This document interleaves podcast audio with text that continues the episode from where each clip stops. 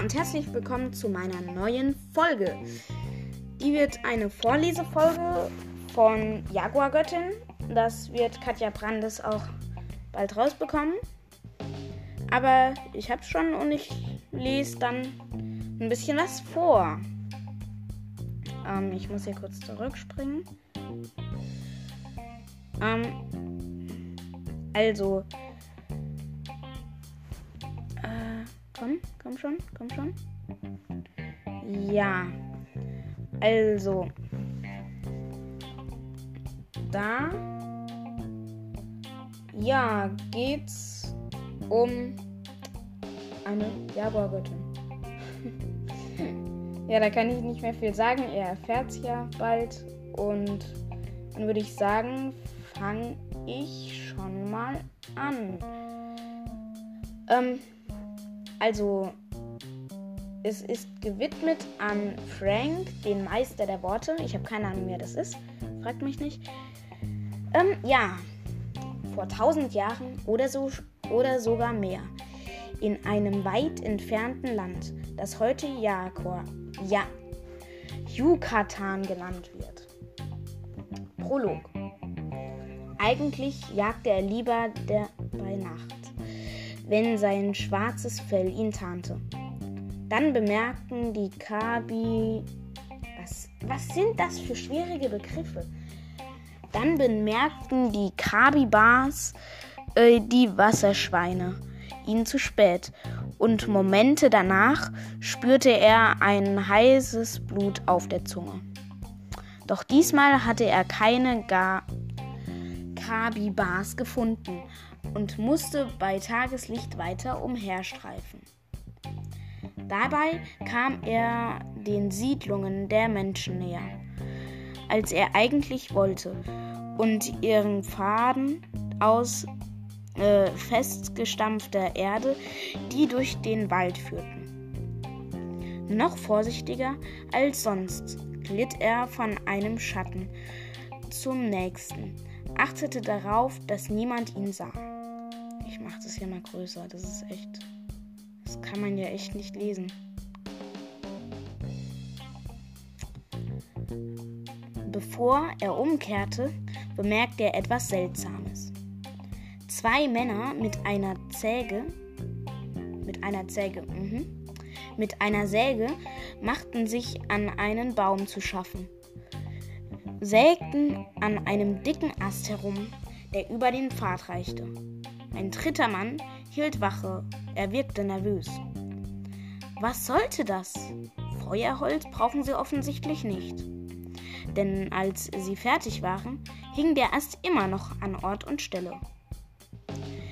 Geht mich nichts an und interessiert mich auch nicht, dachte er und beschloss, am Fluss nach Beute Ausschau zu halten. Vielleicht hatte er dort mehr Glück dumpfe Hitze lag über dem Regenwald.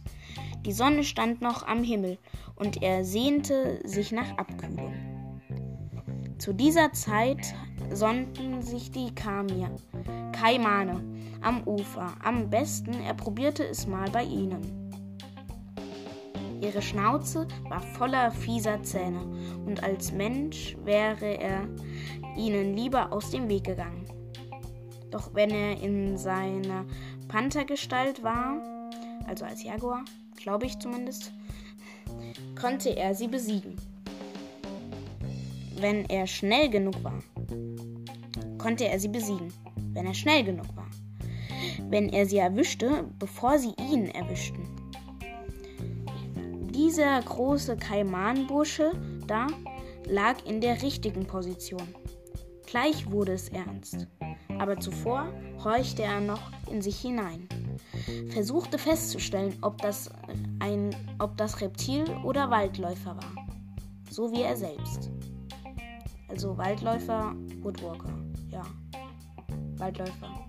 Woodwalker ist ja einfach nur Waldläufer äh, in Englisch. Nein, sagte sein Gespür. Gut, Hunger würde in seinem Magen, aber schlimmer. Hunger wühlte in seinem Magen, aber schlimmer war der Ärger. Ärger darüber, was sein Bruder gesagt hatte, die Art, wie er das Wort Einzelgänger ausgesprochen hatte. Wo lag das Problem? Nie würde er den Clan im Stich lassen. Was machte es aus, dass er gerne alleine jagte? Schwarze Jaguare waren schließlich keine Rudeltiere.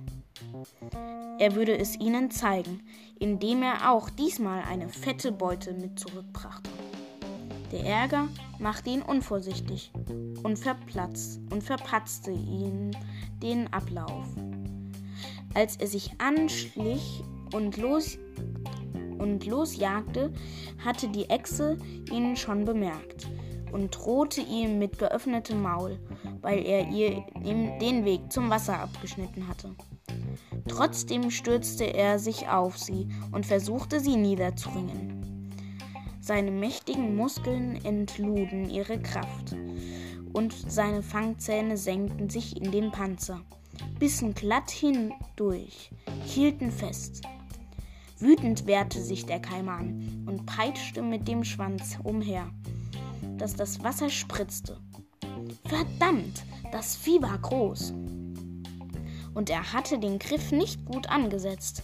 So konnte er es nicht, so konnte er es nicht töten. Ganz kurz ließ er den Kaiman los, um seinen Griff neu und diesmal richtig am Kopf anzusetzen. Zweiter Reptil versuchte nicht etwa zu fliehen, sondern schnappte nach ihm und erwischte dabei seine Vorderpranke. Glühend heiße Schmerzen schossen durch seinen Körper. Ich muss ihn erlegen. Jetzt, sonst war's das. Ohne auf die Schmerzen zu achten, warf er sich nach vorne und biss zu. Der Kaman dachte nicht daran, die Kiefer, die, die Kiefer zu öffnen und wand sich noch heftiger, versuchte wahrscheinlich in, in ihn versuchte wahrscheinlich, ihn tiefer, ver, ihn tiefer ins Wasser, ja, jetzt klappt's, ihn tiefer ins Wasser zu ziehen und dort zu ertränken. Reptilzähne rissen und zerrten an seiner Pranke. Aber nun war er über den Kaiman, über dem Kaiman und konnte den Griff richtig ansetzen. Seine kräftigen Kiefer packten zu und der Kaiman erstarrte. Noch ein paar Mal zuckte das Tier. Dann war es vorbei. Schwer und schlaff hing das Reptil, das fast so groß war wie er selbst, in seinem Maul. Doch selbst jetzt öffnete der Kaiman die verdammte Schnauze nicht. Und wenn man allein jagte, konnte einem auch niemand helfen. Er war, er war zu weit weg um einen von den anderen mit einem Ruf zu erreichen. Doch er hatte schon eine Idee. Als er sicher war, dass sein Gegner tot war, ließ er den Kaiman los und verwandelte sich. Seine Menschengestalt war ihm nicht besonders wichtig, doch diesmal war sie vielleicht seine Rettung. Kaum, dass er Hände hatte, äh, versuchte er, dem Vieh mit einem herumliegenden Aststück die Schnauze aufzustemmen. Doch das war morsch und brach ab. Panisch krabbelte ein, krabbelten ein paar Ameisen weg, die darauf gesessen hatten. Und aus den, aus den Bäumen am Fluss beobachtete ihn voller Interesse ein Schwarm Rabengeier. Vergesst es, dachte er. Heute ist nicht euer Glückstag. Das sahen die Geier anders. Sie flogen und stolzierten näher heran. Ein paar von ihnen waren nur noch einen, eine Pantherlänge entfernt und schritten und stritten sich lär, lärmend, ohne ihn dabei aus den Augen zu lassen. Auch die anderen Kaimane waren darauf aufmerksam geworden, dass hier etwas Vielversprechendes geschah. Noch waren sie vorsichtig, doch er wusste, wie schnell sie sich bewegen konnten. Wenn er nicht für den Angriff entschieden hat, äh, wenn sie sich für den Angriff entschieden hatten. Mit zusammengebissenen Zähnen schleifte er sich und seine Beute ein Stück weiter, wo er an einem besseren Stück Treibholz zu wo er ein besseres Stück Treibholz zu fassen bekam. Mit dem klappte es. Keuchend ließ er sich im Ufersand auf die Seite fallen und presste den blut- und überströmten Arm an den Körper. Moskitos sierten um ihn herum, senkten ihre Rüssel in seine Haut, doch er beachtete sie nicht. Er lebte noch nur, er lebte noch, nur das zählte. Nein, nicht nur, das Reptil war nicht umsonst gestorben. Von so viel Fleisch würde sein Clan tagelang legen, tagelang leben können. Und vielleicht würde sich sogar sein Bruder zu einem lobenden Wort herablassen. Wer konnte das wissen? Mühsam stand er auf, beugte den Kopf äh, vor dem Kaiman und murmelte die traditionelle Formel des Respekts, bedankte sich und bat den Geist des Reptils, ihm zu verzeihen. Wie sollte er die Beute heimbringen? Das würde schwer werden, wenn sein Blutverlust, denn der Blutverlust hatte ihn geschwächt. Um den dreisten, oh, was mache ich denn gerade? Um den dreistesten der wartenden Kaimane klarzumachen, was hier Sache war, warf er ihm das Aststück auf die Schnauze. Die Geier schrie er an, bis sie aufflatterten. Dann versuchte er nach etwas, dann versuchte er nach etwas, womit er seinen Arm verbinden. Nicht dann versuchte, dann suchte er etwas. Nein, was mache ich hier? Dann suchte er nach etwas, womit er seinen Arm verbinden konnte. Schließlich fand er einen Busch mit großen Blättern, von denen er wusste, dass sie ungiftig waren.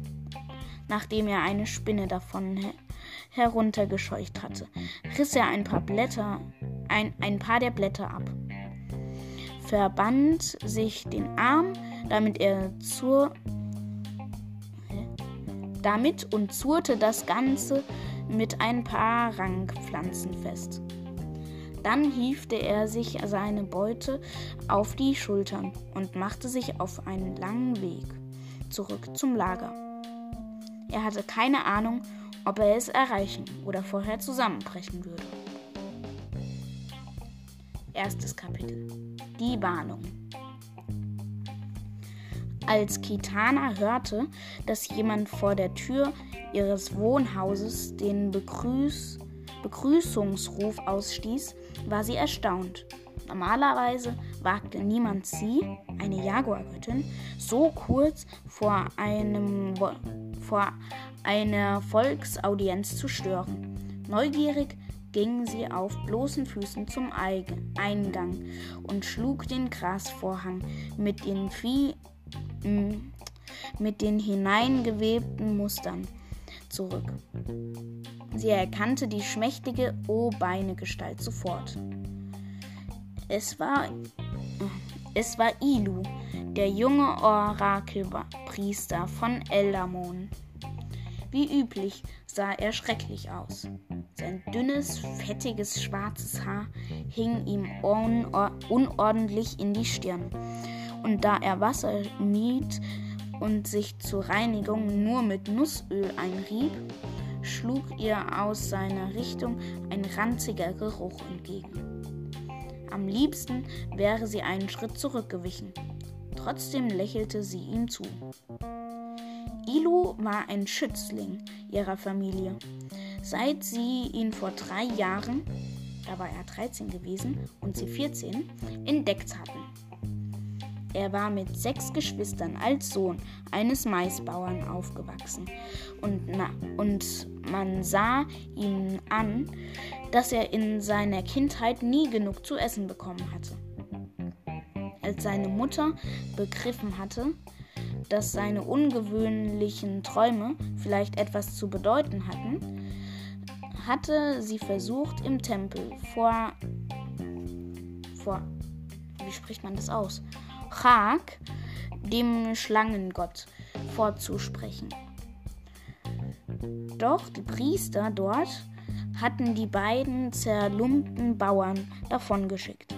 Und mit letzter Kraft und Hoffnung hatte es Idu und seine Mutter im Jaguar-Tempel versucht. Zum Glück war ihr Vater gerade dort gewesen und hatte entschieden, die beiden anzuhören und ihnen eine Position Maisbrei, eine Position, aha, eine Portion Maisbrei mit Bohnen bringen zu lassen. Sofort hatte er begriffen, dass er ein neues Orakel vor sich hatte. Endlich. Seither war Ilu eine wichtige Persönlichkeit in Elamon. Die anderen Priester erfüllten ihm jeden Wunsch. Aber er hatte nie vergessen, wem er all dies verdankte. Zu Kitanas Überraschung erwider erwiderte Ilu ihr Lächeln diesmal nicht. Im Gegenteil, er sah beunruhigt aus. Ela Mons wohl, sagte er förmlich. Ich, ich muss euch etwas sagen, euch Jaguar-Göttern. Es. Willst du nicht reinkommen, reinkommen, Ilu? fragte Katina, Kitana freundlich und versuchte flach zu atmen. Wirklich Pech, dass er vorhergesehen hat, dass er durch Wasser sterben wird. Vielleicht kann ihm Papa nochmal versichern, dass Waschen ungefährlich ist. Der junge Priester schüttelte den Kopf. Nein, aber es ist wichtig. Beunruhigt blickte Kitana ihn an. Hast du eine Vision gehabt? Genau. In sie hatte äh, etwa. Genau, und sie hatte etwas mit euch zu tun. Sie war düster. Mir scheint, dass deine Familie Unheil droht. Ein, kahl, ein kaltes Kribbeln überlief Kitana. Bei manchen Kindern, die als Orakel in Frage kamen, stellte sich heraus, dass sie nur die Vergangenheit sehen konnten. Doch Ilo war fähig, in die Zukunft zu blicken, und seine Visionen wurden. Warte, äh, ich hole meinem Va meinen Vater und meine Tante. Nein, nein, ich muss wieder los aber sage ihnen, die sollen vorsichtig sein. Ihr alle müsst vorsichtig sein. Bitte. Ilu blickte ihr noch einmal ins Gesicht, mit einem gequälten Ausdruck, wie ihr schien. Dann drehte er sich um und hastete davon. Nachdenklich ging Kitana ihrem Vater suchen, wurde aber von ihrer Tante Tova abgefangen, die einen geflochtenen Korb mit Bürsten, Federn, Bändern und Schmuck vor sich hin hertrug. Setz dich, wir müssen dringend anfangen, kommandierte sie. Ich muss erst mit Papa sprechen. Es ist. Dein Vater kleidet sich gerade zur Audienz um. Puh, was war eben mit Ilu, Ilu im, am, im Gang? Kitana nickte. Hä? War. Oh, Puh, war das eben Ilu im am Eingang? Kitana nickte. Er hatte eine neue Vision. Irgendetwas Ungünstiges für uns, berichtete sie. Aber er wollte nicht sagen, was er gesehen hat.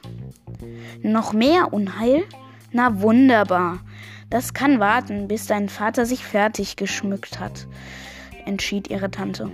Setz dich jetzt endlich. Setz dich jetzt endlich, damit wir anfangen können. Sie blickte in ihren Korb und zögerte, anscheinend überfordert mit der Aufgabe, sich zwischen fünf verschiedenen Bürsten und Klamm Klammern, Klemmen zu entscheiden.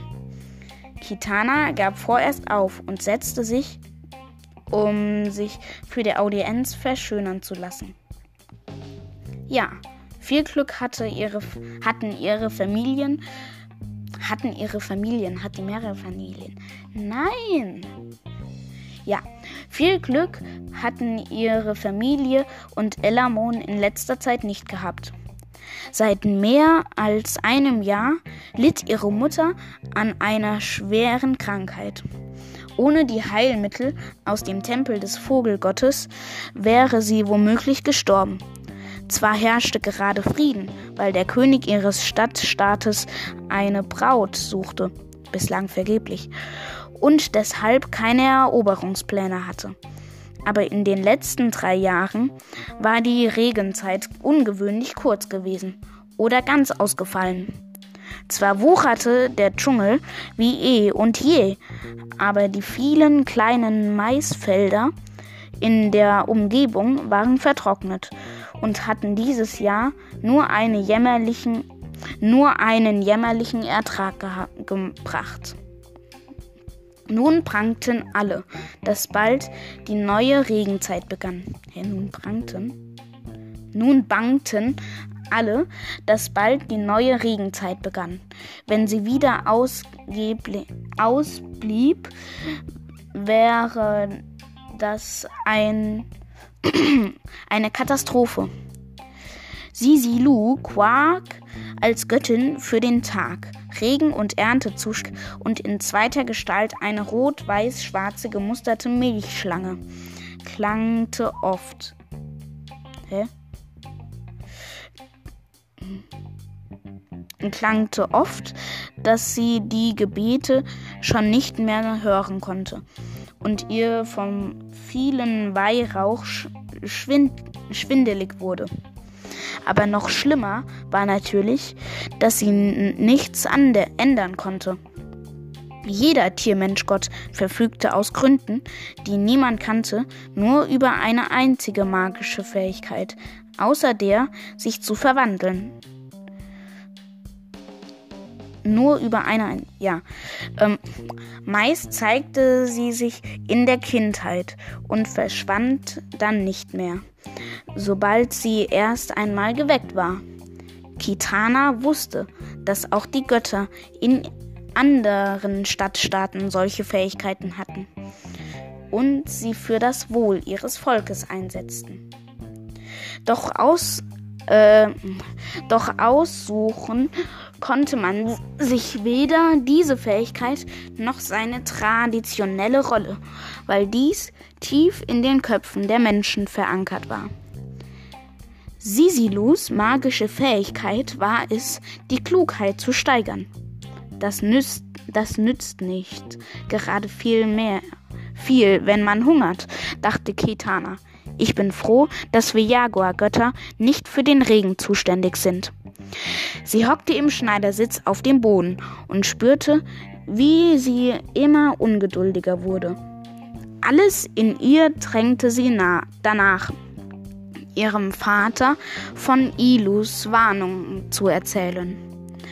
Aber dies, äh, diese Ankleidezeremonie dauert so lange, dass der Mais in dieser Zeit wahrscheinlich äh, eine fin Fingerarbeit gewachsen wäre. Jedenfalls in normalen Jahren.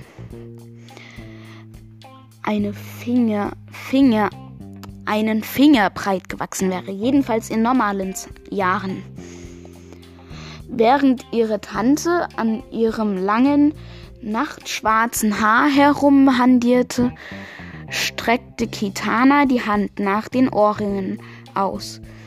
Äh, grüner Jade, äh, nach ihren Ohrringen aus, au, nach den Ohrringen aus, grüner Jade aus. Hä? egal, die vor ihr auf einem Tuch lagen. Halt still! Wie soll ich sonst deine Haare richten? beschwerte sich ihre Tante Tova und stieß einen Schrei aus, als sich Kitanas mit Stoffbändern, Perl, äh, und bunt schillernden Federn arrangierte Versur aufzulösen begann.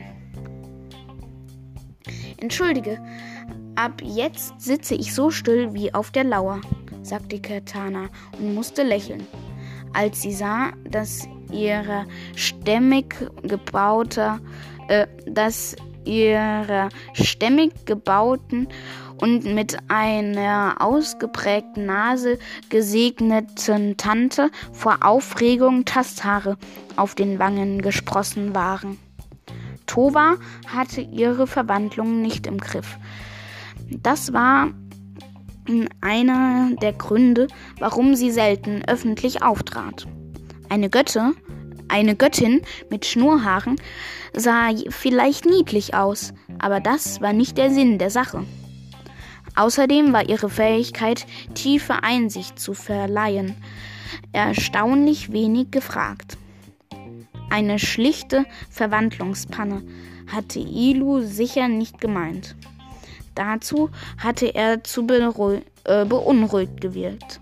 Seine Worte echoten in ihrem Kopf. Sage ihnen, sie sollen vorsichtig sein. Ihr alle müsst vorsichtig sein. Als hätten äh, sich alle abgesprochen, um Kitana von den Sorg sorgenvollen Gedanken abzulenken, tollte vom Aufruhr angelockt Elki herein. Ihr Bruder, der erst neun Jahre zählte. Er war gerade in seiner Jaguar-Gestalt, eine junge Raubkatze mit goldfarbenen und schwarz geflecktem Fell und hellgrünen Augen. Übermütig lief er auf sie zu und versuchte kurz vor ihr einen Haken zu schlagen, das dazu führte, dass er ein, den Boden unter den Füßen verlor und gegen sie kullerte. Kitana nutzte die Chance, Elki durchzukitzeln, während äh, sie gleichzeitig so gut wie möglich den Kopf stillhielt. Schau, äh, schnaufend vor Vergnügen war sich Elki und Kitana, wand sich Elki und Kitana kraulte. Hin, hinter den kätzchenhaft flauschigen Ohren. Was jagst du gerade? fragte sie ihn von Kopf zu Kopf. Nur mich oder auch was anderes. Vögel, behauptete Elki, stürzte sich auf die Federn und drückte sie mit den Pfoten auf den Boden. Dabei erwischte er ausgerechnet ihre Lieblingsdekorationsfeder, eine lange feuerfarbene. He! rief Kitana und zog sie ihm zwischen den Krallen heraus. Mit blitzenden Katzen, äh, Katzenaugen setzte Elki der Feder nach, doch ihre Tante packte ihn um den Bauch und beförderte das fauchende Fellbündel in den Pflanzen, äh, Pflanzen, pflanzend, hä? Äh, das fauchende Fellbündel in den Pflanzend, äh, Dschungel, Dschungel, in den Pflanzendschungel. Aha. Des Innenhofs. Haus mit dir, deine Schwester hat gleich ihre Volksaudienz. Ja, ja, weiß ich doch, erwiderte Elki, sprang nach einem fliegenden Käfer und landete jaulend in einer Dornenranke. Wehmütig blickte Kitana ihm nach. Noch ein Jahr, höchstens zwei, dann würde auch er seine offizielle Rolle aufnehmen müssen. So wie sie damals. An ihrem zehnten Geburtstag hatten ihre Eltern ihr eröffnet, dass es vorbei war mit, dem, mit den aufgeschürften Knien und den unbeschwerten Tagen, mit nur hin und wieder ein bisschen Unterricht in Schreiben, Lesen, Perlen, Zählen und Verwandlung. Seither re regierten Regeln ihr Leben. Göttinnen Re rennen nicht, Göttinnen weinen nicht, Göttinnen begeben sich nur makellos gekleidet in die Öffentlichkeit. Doch als Göttin äh, konnte sie den Menschen auch helfen, ihnen Kraft und Zuversicht geben oder ihre Probleme lösen. Das machte Einschränkungen nicht mehr als wett. Okay, nicht mehr als Wett. Was ist Wett? Egal. Es wurde wieder ruhig im Zimmer. Ihre kranke Mutter ruhte nebenan und von irgendwoher hörte Kitana ihren Großvater schnarchen. Ihr Vater richtete sich ebenfalls her. Er würde den König von Elamon treffen. So, fertig, verkündete Tova, strich sich über das verschwitzte Gesicht und stutzte. Wieso hast du mir nicht gesagt, dass ich Schnur Schnurhaare habe? Hab sie selbst eben, hab sie selbst eben erst bemerkt, log Kitana und ließ den Finger über ihre Kette aus schwarzer Jade gleiten, die mit Smaragden besetzt war. Kühl und glatt fühlte sie sich an, so wie die breiten Reife, wie die breiten Reife aus Goldkupfer um ihre Unterarme. Du bekommst vieles nicht mit, sagte ihre Tante mit hochgezogenen Augenbrauen. Oder ist dir etwas schon zu Ohren gekommen, dass Axa wieder in, in der Stadt ist? Wieder schoben andere Gedanken, die an Ilus düstere Vorhersage be beiseite. Hä? Ja, doch. Ähm, Kitana zwang sich, normal weiterzuatmen. Ein, aus, ein, aus. Axa? Tatsächlich? fragte sie, so be, äh, beiläufig äh, wie möglich. Er war wirklich lange weg auf seiner Lehrreise. Äh, Lernreise. Ein volles Jahr. Ihre Tante stieß die Luft aus. Nur drei von fünf, die ausgebrochen sind, sind wohlauf zurückgekehrt. Ich habe nicht, nicht ausgebrochen, sondern aufgebrochen sind. Sorry. Ähm, ich habe gehört, ihre Kanus sind erst kürzlich in einem Gewitter äh, gekentert. Hoffentlich merkte ihre Tante nicht, wie schnell ihr Herz gerade pochte. Ella Mons wohl? Welche Priester sind denn gestorben? Weiß ich nicht genau. Ihre Tante starrte missbilligend auf Gitanas Füße. Diese Sandalen sind abgenutzt. Hoffentlich bringt dir niemand ein paar hübsch bestickte neue als Opfergabe bringt dir jemand ein paar hübsch bestickte neue als Opfergabe. Mit denen kannst du ohne Schande im Tempel vorbeigehen. Wenn die, dich die Reise der Priester interessiert. Vielleicht mache ich das, antwortete Kitana ausweichend. Oder vielleicht auch nicht. Du hast Angst davor, ihn wiederzusehen, weil es wahrscheinlich ähm, wehtun wird, warf sie sich vor. Ihr Vater betrat den Raum, musterte sie und nickte ihr zu. Meine Tana, dunkelschön, wie, sagte er, lächelnd, doch dann wurde er wieder ernst. So, ich mache mich auf den Weg. Der König wartet nicht gerne. Er nutzt zurzeit mal wieder jede Gelegenheit für einen Wutanfall.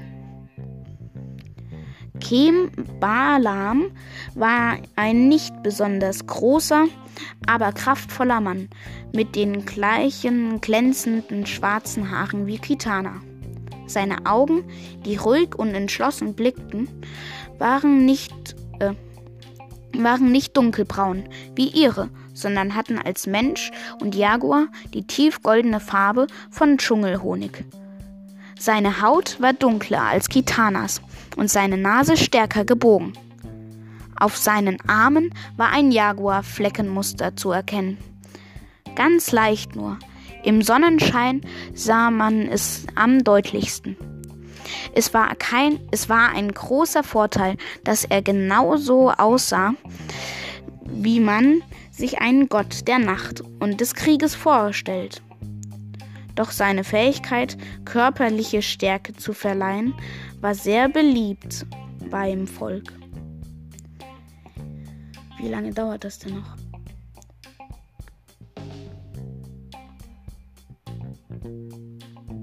Okay, sehr lange. Ich glaube, dann lese ich das nicht alles vor. Ähm, eben war Ilu da, berichtete Kitana hastig. Er hatte eine Vision. Er meinte, sie bedeutet Unheil für uns. Ihr Vater runzelte die Stirn. Hat er die Vision genauer beschrieben? Nein, er hat nur gesagt, wir sollen in nächster Zeit vorsichtig sein. Aber das sind wir doch eigentlich immer, behauptete ihre Tante und versuchte vergeblich die Bürste, die Bürsten so zu sortieren, dass sie wieder die Bürsten, äh, dass sie wieder in den Korb passten. Vielleicht hat es etwas mit meiner Audienz zu tun, meinte Kitanas Vater. Klang plausibel. Was, was besprecht ihr diesmal? Seine dreimal verdammte Brautsuche, knurrte Kem Balam. Und Kitana fiel auf, dass er sie auf eigenartige Weise musterte. Sofort raste das Blut mit heißer Empörung durch ihre Adern. Er hat nicht, äh, er hat sich nicht etwa in den Kopf gesetzt, dass er mich heiraten will, oder? Doch, das ist seine neueste Idee. Ihr Vater seufzte tief. Eine Göttin als Ehefrau würde seinen Status noch weiter erhöhen. Und natürlich rechnet er damit, dass er eure Kinder göttliche Fähigkeiten von dir erben könnten. Würdest du ihn denn nehmen? Nur wenn der Mond vom Himmel fällt. Er ist schon über 30 Jahre alt und außerdem, sie brauchten ihrem Vater nichts zu erklären. Er kannte den König, einem, einen sehr von sich überzeugenden Wüterich, dessen Herz weniger seinem Stadtstaat gehörte, als vielmehr den Ballspielpartien. Okay. Partien, die zu Ehren der Götter ausgetragen wurden. Eher würde ich Ela, Elamon verlassen, als diesen Kerl zu ehe, ehelichen. Ihr Vater holte noch einmal Tiefluft und Kitana versuchte in seinem Gesicht zu lesen, wie seine Meinung dazu war. Besonders enttäuscht wirkte er zum Glück nicht. Habe ich mir fast gedacht, du wärst mit Sicherheit unglücklich mit ihm. Unendlich erleichtert umarmte ihn Kitana. Sag es ihm behutsam. Vielleicht war Ilus Vision, dass der König dich vor lauter Wut er erdolcht. Das würde selber nicht wagen und nicht schaffen. Ihr Vaterteil verwandelte sein Gebiss und zeigte seine eindrucksvolle Fangzähne. Seine eindrucksvollen Fangzähne, so lang wie, ihre Zeige, wie ihr Zeigefinger. Mach dir keine Sorgen. Ich gehe auf dem Rückweg im Tempel vorbei und versuche Ilo zu entlocken, was genau er gesehen hat. Dann wissen wir mehr darüber, wovor wir uns in Acht nehmen müssen. Sie lächelte, sie, lächelten sich an und umarmten sich noch einmal. Kitana fühlten sich besser, was auch immer ihnen drohte. Ihr Vater würde sich darum kümmern und das Unheil abwenden. Ganz sicher. Ja, das war die Leseprobe. Ich habe jetzt spontan aufgehört, weil das einfach zu lang ist. Ähm, ja, wie man da merkt, ja, es sind auch Wandler. Das finde ich sehr toll von Katja Brandes gemacht. Äh, es soll ja am 17. Januar, äh, am 17. Februar erscheinen. Ich habe es hier jetzt schon als Leseprobe. Die ist ganz schön lang. Solltet ihr euch auch mal lesen, dann könnt ihr weiterlesen. Ähm, das sind 93 Seiten sogar. Also fast 100. Das lohnt sich auf jeden Fall. Und ja. Dann würde ich sagen, bis zum nächsten Mal und ciao.